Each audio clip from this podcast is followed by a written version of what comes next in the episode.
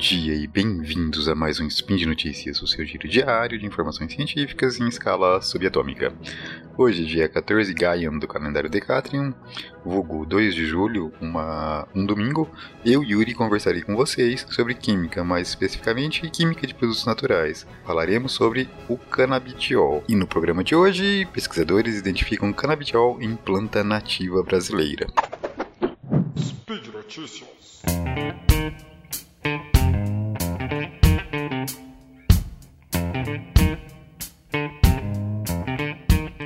Um grupo de pesquisa da UFRJ identificou né, o canabidiol em uma planta nativa aqui do Brasil. A planta é a Trema micrantha blumi, da família Cannabacea.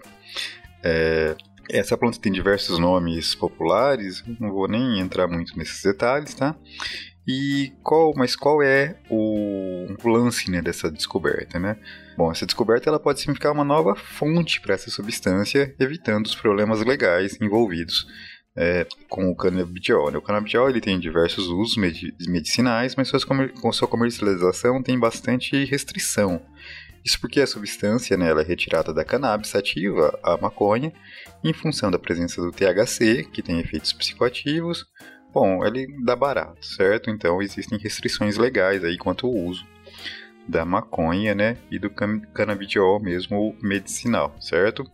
A Anvisa, ela impõe uma série de restrições à dosagem do THC, né, do tetrahidrocannabinol, no canabidiol, e, essas, e mesmo né, as indicações de tratamento canabidiol têm sérias restrições. Então, o Conselho Federal de Medicina chegou, né, ele havia orientado né, os médicos que eles só poderiam indicar né, o canabidiol para o tratamento de algumas doenças, né, de epilepsia na infância e na adolescência, associado algumas síndromes, né, síndromes de Dravet Lennox, não sei se a pronúncia seria exatamente essa, tá? Provavelmente não.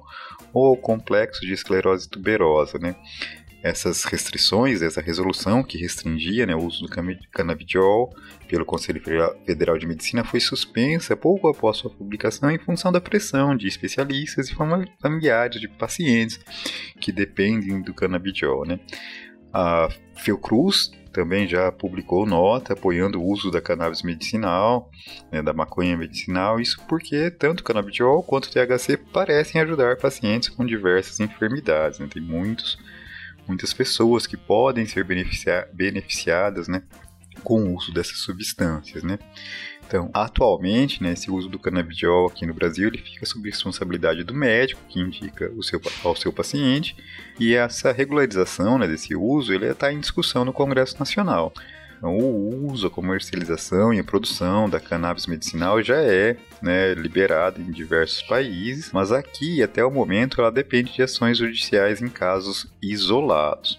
Bom, vamos então né, voltar à planta. A gente já entendeu que existe um problema legal no uso dessa substância e a gente talvez tenha aqui encontrado uma, uma possibilidade de viabilizar esse uso é, sem, sem ter essas restrições todas, certo? Bom, vamos voltar então à planta em questão, né? a Trema micrantha blumi. Como ela já foi mencionada, ela é uma planta nativa aqui do Brasil, ela é encontrada em grande parte do nosso território e pode ser então usada como uma fonte para essa substância. Isso significar, né, uma possibilidade de tratamento para muitas pessoas. Né? Para isso, então, já existem grupos de pesquisa que estão buscando técnicas de extração mais eficientes, né, formas de extrair o canabidiol dessa planta com maior eficiência e também pesquisas para tornar, né, para viabilizar o cultivo da planta, certo? Uma vez que se a gente está falando de um uso medicinal, a gente vai precisar escalar essa produção. Então, além de a gente melhorar a técnica de extração, a gente precisa garantir né, o fornecimento da matéria-prima, certo? Uh, aí vamos falar um pouquinho dessa pesquisa. Né? Os pesquisadores eles já sabiam que uma outra planta do mesmo gênero, né? então a Aqui seria, foi, né, a, foi identificado o canabidiol na Trema micrantha blumi e eles já sabiam, né, os pesquisadores já sabiam de outros estudos realizados em outros países que a Trema orientale blumi produziam canabidiol, né? Então, a partir né, com esse conhecimento, né, identificando isso na literatura científica, esse grupo resolveu estudar essa planta é da mesmo gênero e nativa aqui do Brasil. E sim, encontrou lá o canabidiol, e é interessante notar, né, interessante ressaltar, que nessa planta, né, não há produção do THC. Né? Então isso, né, por isso essa, essa vantagem de se conseguir obter o canabidiol isento de THC. Uh, aí só para a gente dar né, uma, uma, posicionada nas coisas. Então, grande parte dos medicamentos que usamos, que a gente compra nas farmácias hoje, eles são extraídos de plantas, né, ou eram extraídos de plantas e hoje são sintetizados, mas o princípio ativo foi inicialmente identificado em uma planta, uh, e, ou ele é um produto natural diretamente, ou ele é um produto natural modificado certo? Dessa forma, as plantas elas são realmente uma grande fonte de fármacos aqui para a humanidade. E essa possibilidade de obter esse canabidiol isento de THC realmente é uma alternativa né, para o tratamento de muitas pessoas e sem depender de tantos trâmites legais, né, tantos embaraços legais, certo? É, porque mesmo com a aprovação do uso e comercialização né, do, do canabidiol, da, é, advindo da, da cannabis, a gente vai ter o problema do THC, é, que estaria, poderia ser extraído junto ali, a necessidade de outras formas de extração, outras formas de purificação, e encarecer todo o processo, certo? Também é importante a gente ver, né, quando a gente vê uma pesquisa como essa, isso reforça a ideia, né, de, da riqueza da nossa flora, né? Nossa flora é, é riquíssima, a gente tem muitas plantas, muitos é, plantas que não são nem catalogados, que não são nem identificados, que ainda existe todo um trabalho botânico que tem que ser feito para posteriormente se pensar fazer uma análise química, identificar ali eventuais substâncias com potencial farmacológico.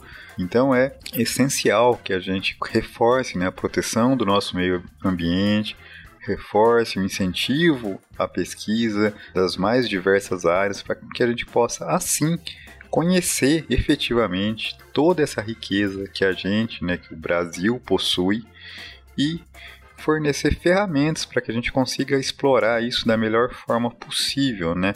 Sem ir lá e ter que uh, destruir uma área imensa de floresta para que uh, uma única pessoa seja beneficiada, né? Então isso tem, tudo tem que ser feito de forma bem pensada, bem planejada, para que a sociedade ganhe, certo, meus amigos? Então por hoje é só. Eu lembro a todos que o link né, para a notícia aqui comentada está, vai estar no post.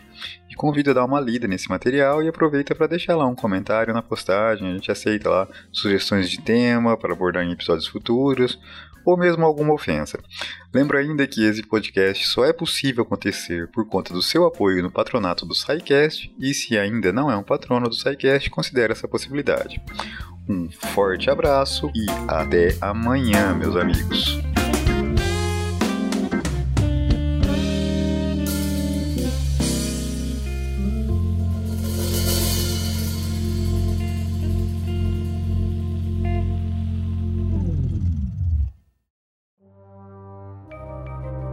Este programa foi produzido por Mentes Deviantes. deviante.com.br.